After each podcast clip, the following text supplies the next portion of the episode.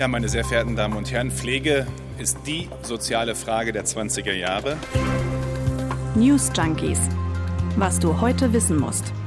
Ein Info-Radio-Podcast. Ja, Pflege ist die soziale Frage der 20er Jahre. Gesundheitsminister Jens Spahn war das im Oktober. Und durch die Pandemie ist das jetzt eben noch einmal viel klarer geworden, eben in den Krankenhäusern, aber auch auf der anderen Seite in den Alten- und Pflegeheimen. Ja, Altenheim, das klingt jetzt erstmal noch weit weg für viele von euch, aber das geht so schnell, dass jemand im engsten Familienkreis über Nacht zum Pflegefall wird. Und viele haben auch schon lange Eltern, Großeltern oder andere liebe Menschen, die in einem Heim wohnen. Und für die wünscht man sich natürlich die beste Pflege. Ja, und die besten Pfleger auch. Hm. Und die, also die Pfleger, die sollen jetzt bald mehr Geld bekommen. Die Bundesregierung könnte noch in dieser Woche einen entsprechenden Gesetzentwurf verabschieden. Aber woher kommt das Geld und warum macht es einen Unterschied, ob man Kinder hat oder nicht? Das schauen wir uns heute an, an diesem letzten Tag im Mai. Wir, das sind Martin Spiller und Aurelie Winker.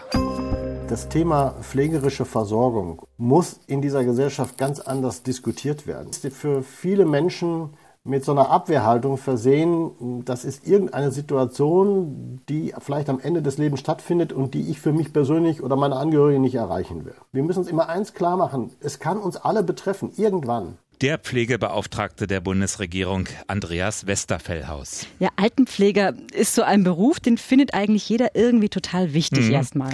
Ja, aber selbst ausüben, das ist dann nochmal was anderes. Ja, denn es gibt natürlich die einen, die sagen, da mache ich wirklich was Gutes, vielleicht auch ja, was, was Sinnstiftendes irgendwie. Aber andererseits ist es eben auch ein Beruf, der einem wahnsinnig viel abverlangt. Also andere Menschen waschen, sie versorgen und hm. sie irgendwann letztendlich dann ja auch sterben zu sehen. Wie geht's euch eigentlich? Könntet ihr selbst euch vorstellen, als Altenpfleger zu arbeiten? Schreibt uns doch einfach mal newsjunkies at inforadio.de. Auf jeden Fall ist Altenpfleger ja wohl ein Beruf mit Zukunft, denn das ist eben der Punkt, unsere Gesellschaft wird immer älter. Mhm. Noch 1990 waren 13 Prozent in Deutschland 67 oder älter, inzwischen sind es knapp 20 Prozent, die so alt sind und 2040 werden es rund 26 Prozent sein. Wir werden also richtig ja. alt. Ja, also der Bedarf wird immer größer. Gleichzeitig heißt das natürlich auch, wenn die Gesamtbevölkerung schrumpft, die Zahl der Arbeitskräfte wird kleiner. Das ganze System gerät immer mehr unter Druck. Ja, einer der Gründe, warum ja Japan, die auch eine sehr alte Gesellschaft haben, zum Beispiel auf Roboter setzen, ja. immer mehr, wenn es um die Betreuung von alten Menschen geht. Bei uns machen immerhin 40 Prozent mehr Menschen eine Ausbildung zum Pfleger als noch vor zehn Jahren, mhm. also positive Tendenz. Aber das reicht nicht. Das wiegt die demografische Entwicklung natürlich nicht auf. Es gibt weiter einen großen Fachkräftemangel. 40.000 Stellen sind offen. Der Markt ist wie leergefegt. Seit Jahren wird überlegt, wie man mehr junge Leute für den Beruf des Altenpflegers gewinnen kann. Ja, wie der Job einfach attraktiver gemacht mhm. werden kann. Ja, der erste Schritt zur Besserung ist ja immer das Problem zu erkennen. Und da gab es schon vor Jahren die konzertierte Aktion Pflege. Klingt erstmal gut, ne? Ja, auf jeden Fall. Ins Leben gerufen von Gesundheits-, Arbeits- und Familienministerium, also konzertiert, mit dem Ziel, die Bedingungen in den Pflegeberufen zu verbessern. Ja, mit am Tisch waren auch alle relevanten Organisationen, Gewerkschaften, Experten, die großen Pflegeunternehmen. Ja, und die damalige Familienministerin Franziska Giffey hat gefordert, es müsse cool werden, Pflegekraft zu sein. Hm. Aber von Coolness alleine, da wird man eben auch nicht satt, da braucht man Geld. Wie heißt es gerade so schön auf der Homepage von Gesundheitsminister Spahn? Jeder in die Pflege investierte Euro ist eine Investition in die Mitmenschlichkeit unserer alternden Gesellschaft. Ja, aber da wird man ja doch nachdenklich, wie viel Mitmenschlichkeit da dabei ist, denn in der Praxis sieht das ja anders aus. Ja, sieht das so aus.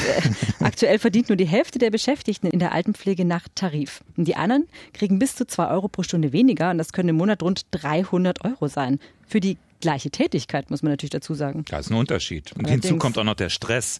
Äh, der macht den Job ja auch nicht attraktiv. Denn durch den Mangel fallen immer wieder so berichten jedenfalls Pfleger, ganze zwölf Stunden Schichten an. Das ist kein Spaß. Und laut Bundespflegekammer sind Pflegekräfte im Schnitt 28 Tage pro Jahr krankgeschrieben. Der Durchschnitt bei allen Berufsgruppen, der liegt bei nicht mal elf Tagen. Jetzt sind ja diese ganzen Missstände, über die wir reden, die sind ja nicht neu, die sind ja also alt bekannt. Mhm. Und man fragt sich ja, warum dauert das immer so lange, bis sich wirklich was ändert? Also aktuell ist es ja wohl so, dass tatsächlich die Pandemie die Pläne ausgebremst hat, ausgerechnet, denn gerade da wäre ja eigentlich gute Pflege wichtig gewesen. Aber man war sich eben jetzt auch lange in der Großen Koalition hm. nicht einig, wie so eine Reform eigentlich aussehen könnte. Ja, die SPD, genauer Bundesarbeitsminister Hubertus Heil, der hat gesagt, wir wollen einen Flächentarifvertrag für alle Pflegekräfte. Bundesgesundheitsminister Jens Spahn von der CDU, der war aber dagegen. Sein Argument, dass dann die Menschen, die gepflegt werden, sowie die Angehörigen, dass die dann einfach zu viel zahlen müssen. Ja, genau, denn im Moment ist es ja tatsächlich so, dass jede Tariferhöhung eins zu eins umgelegt wird auf den Eigenanteil, also den man für einen Heimplatz bezahlen muss. Das heißt, die Angehörigen und die zu Pflegenden müssen das dann quasi zahlen. Und im Schnitt liegt dieser Eigenanteil im Moment bei gut 2000 Euro. Das muss man sich ja auch erstmal leisten können. Und wie gesagt, das ist ja nur der Schnitt. Es gibt auch ähm, Pflege, es gibt auch Heime und auch zu pflegende Krankheiten, die komplizierter sind. Dann wird es auch schnell viel, viel teuer. Und ein flächendeckender Tarifvertrag für alle Altenpfleger, der ist ja Anfang des Jahres erstmal gescheitert. Ja, und zwar ausgerechnet, und das ist schon ein Hinhörer, ausgerechnet an der Caritas. Ja, das ist eigentlich wirklich, ja, es klingt eigentlich wirklich total absurd. Hm. Die Gewerkschaft Verdi hatte einen Tarifvertrag ja ausgehandelt für die Altenpflege mit dem kleinen Pflegearbeitgeberverband BVAP und der sollte dann auf das ganze Land ausgeweitet werden. Aber dazu hätte die Caritas zustimmen müssen, hat sie aber nicht getan. Ja, dabei, das hört man immer wieder, bezahlt die Caritas ihre Mitarbeiter eigentlich ganz gut. Und sie selbst betont, über Tarifvertrag. Ja, und deswegen klingt es ja so paradox, aber die Angst bei der Caritas war wohl, dass die Pflegekasten diese Mehrkosten, die über dem Tarifvertrag liegen, nicht mehr zahlen können. Und außerdem hat die Caritas gesagt, uns ist die Tarifautonomie wichtig, also das Recht, dass Arbeitgeber und Arbeitnehmer frei einen Tarifvertrag verhandeln, ohne Einmischung des Staates. Aber im Endergebnis hat die Entscheidung erstmal verhindert, dass viele Pflegenden mehr Geld bekommen. Ja. Jetzt hat sich am Wochenende die Bundesregierung auf eine Pflegereform verständigt. Mhm. Und dieser Entwurf, der soll zwei Fliegen mit einer Klappe schlagen. Also die erste Fliege, Pflege soll bezahlbar bleiben und die zweite, Pflegekräfte sollen trotzdem besser bezahlt werden. Klingt natürlich erstmal nach Widerspruch. Ist es auch. Also diese beiden Dinge unter einen Hut zu bringen, das ist eben das große Kunststück. Es soll weniger kosten. Die einzelnen Beschäftigten, die sollen aber trotzdem mehr Geld kriegen. Ja, zwei Fliegen, die ziemlich weit auseinander fliegen, das muss schon eine ordentliche Klappe sein, Schönes ich sagen. Bild, ja. ja. Die Reform besteht deshalb auch aus verschiedenen Maßnahmen. Zum einen soll der Eigenanteil für die Pflege gedeckelt werden. Also, wenn jemand in ein Pflegeheim kommt, dann kostet das Geld. Viel Geld jeden Monat. Geld für die Unterkunft selbst, für die Verpflegung, aber auch dann für die eigentliche Pflege eben. Genau. Und ein Teil übernimmt die Versicherung. Es bleibt aber ein Eigenanteil. Der war in den vergangenen Jahren stark angestiegen. Damit soll nun Schluss sein. In Zukunft soll niemand länger als drei Jahre lang mehr als 700 Euro im Monat bezahlen. Und es soll mehr Geld geben, wenn Angehörige zu Hause gepflegt werden. Und was haben dann die Pfleger davon? Die profitieren, so laut Entwurf, vom anderen Teil der Reform, nämlich der besseren Bezahlung. Also Alten- und Pflegeheime, aber auch ambulante Pflegedienste sollen nämlich in Zukunft dann nur noch eine Zulassung bekommen, wenn sie nach Tarif zahlen. Was dann natürlich Geld kostet und damit stellt sich die Frage, wer soll das bezahlen? Die Kinderlosen. Aha. ja, wirklich. Kinderlose sollen 0,1 Prozentpunkte mehr Beitrag zur Pflegeversicherung bezahlen. 3,4 Prozent statt bisher 3,3 Prozent vom Bruttolohn. Deshalb macht bei Twitter jetzt dann wohl auch gerade der äh, Hashtag Kinderlose die Runde. Genau, viel diskutiert. Reicht aber natürlich trotzdem nicht aus. Deshalb soll der Bund ab 2022 jährlich eine Milliarde Euro aus Steuergeldern zuschießen.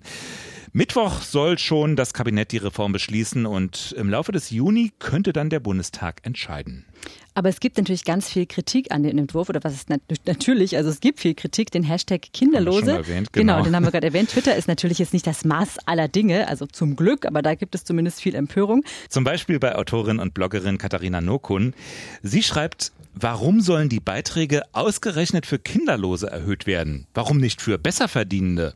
Was ist daran gerecht, wenn ein ungewollt kinderlos gebliebener, geringverdienender Mensch einen höheren Prozentsatz seines Einkommens einzahlen soll als ein Top-Manager? Ja, das kann man sich fragen. Ja. Man muss an dieser Stelle allerdings sagen, dass äh, Kinderlose schon jetzt mehr für die Pflegeversicherung zahlen als Eltern.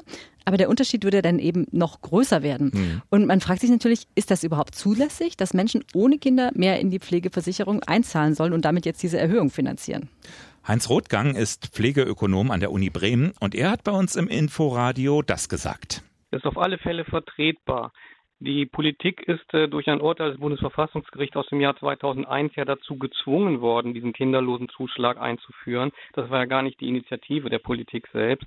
Das Verfassungsgericht hat es als Gleichbehandlung eingefordert, weil äh, Personen, die Kinder erziehen, einen realen Beitrag für die Pflegeversicherung leisten, nämlich die zukünftigen Beitragszahler zu erziehen. Und es ist eine Ungleichbehandlung, wenn die dann finanziell genauso zu Rat, zu, zu, rangezogen werden. Jetzt heißt es ja, in Zukunft sollen nur noch Einrichtungen eine Zulassung bekommen, die nach Tarifvertrag bezahlen. Und das klingt ja eigentlich erstmal gut. Ja, aber zum einen gibt es da große regionale Unterschiede und es gibt leider auch Platz für Missbrauch, sagt Verdi-Chef Frank Wernecke. Es reicht völlig aus, dass in irgendeinem Bundesland von einer im Zweifelsfall durch die Arbeitgeber mitgegründeten Gewerkschaften Tarifvertrag für zehn Personen abgeschlossen wird und dann kann in dem gesamten Bundesland auf dieses schlechte Tarifniveau orientiert werden. Deshalb sind aus unserer Sicht dringend Nachbesserungen jetzt im Gesetzgebungsverfahren notwendig.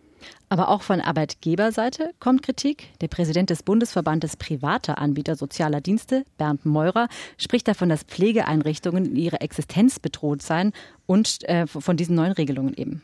Und die FDP findet, die Pfleger sollen bessere Löhne bekommen. Aber Fachpolitikerin Nicole Westig sagt, diese müssen aber nachhaltig finanziert werden. Und ob das bei dem vorgelegten Konzept nachhaltig und vor allem generationengerecht ist, da möchte ich doch ein ganz großes Fragezeichen dran machen. Und ein Fragezeichen kommt auch von den Grünen, genauer von Cordula Schulz-Asche. Frage, ist das jetzt echt alles? Wir diskutieren seit mindestens zwei Legislaturperioden über immer die gleichen Themen und jetzt mit einer halbherzigen Reform zu kommen, das ist wirklich zu wenig. Also viel Kritik und eben auch noch viele offene Fragen. Bis zur politischen Sommerpause wissen wir dann hoffentlich mehr. Ja, und ein paar Jahre später wissen wir dann, wie lange diese lang erwartete Reform hält. Denn die demografische Entwicklung hin zu mehr Älteren die geht ja auch weiter und überholt vielleicht schneller als gedacht alle Reformbemühungen. Was für Themen sind uns heute noch aufgefallen? China erlaubt seiner Bevölkerung, Achtung, drei Kinder zu bekommen. Bisher waren es nur zwei. Also für mich immer wieder ein Hinhörer. Die Vorstellung, dass der Staat mir verbieten oder erlauben kann, Kinder zu bekommen. Ist absurd, oder? Ja, total, total. Ich wundere mich da auch immer drüber. Ähm, der Grund für die aktuelle Entscheidung ist jetzt wohl, dass äh, die Geburtenrate in China eben wahnsinnig stark zurückgeht. Die Gesellschaft altert also ganz stark, womit wir wieder bei unserem äh, Pflege- und Alterungsthema werden. Äh, aber ob sich das jetzt durch eine Erlaubnis zum dritten Kind lösen lässt, da bin ich ehrlich gesagt sehr skeptisch. Unsere Korrespondentin für China, die hat ja gesagt, viele Paare wollen keine Kinder oder nur ein Kind vielleicht, weil einfach die Kosten für Bildung und Wohnen in den Städten wahnsinnig hoch sind. Und was eigentlich wirklich mehr helfen würde, wäre, wenn Familien finanziell unterstützt würden. Große Aufregung heute am BER. Es ist ein Flugzeug gelandet. Wow. Allerdings eines, äh, was das hätte gar nicht tun sollen. Der Ryanair-Flug war auf dem Weg von Dublin nach Krakau. Nach ARD-Informationen war dort am Zielflughafen Krakau eine Bombendrohung eingegangen. Ja, und die Passagiere mussten das Flugzeug verlassen, wurden ins Terminal gebracht. Am frühen Morgen konnten sie mit einer Ersatzmaschine weiterfliegen. Und die Polizei hat das Flugzeug durchsucht, auch mit Spürhunden, aber zum Glück nichts gefunden. Vor einer Woche am Dienstag, da hatten wir berichtet von einer ja, staatlichen Entführung, nämlich nach Minsk in Belarus. Könnt ihr auch nachhören. Zusammenhang wohl eher nicht, aber da kann man auch nur spekulieren. Wir beteiligen uns nicht an Spekulationen, würde ich sagen, an der Stelle. Wir beteiligen uns vielleicht mal am schönen Wetter draußen oder was meinst du? Klingt sehr viel besser. Wir sind ja. erstmal raus hier und äh, hören uns aber morgen wieder. Auf jeden Fall. Macht's gut. Tschüss. Ciao. News Junkies. Was du heute wissen musst. Ein Podcast von Inforadio. Wir lieben das Warum.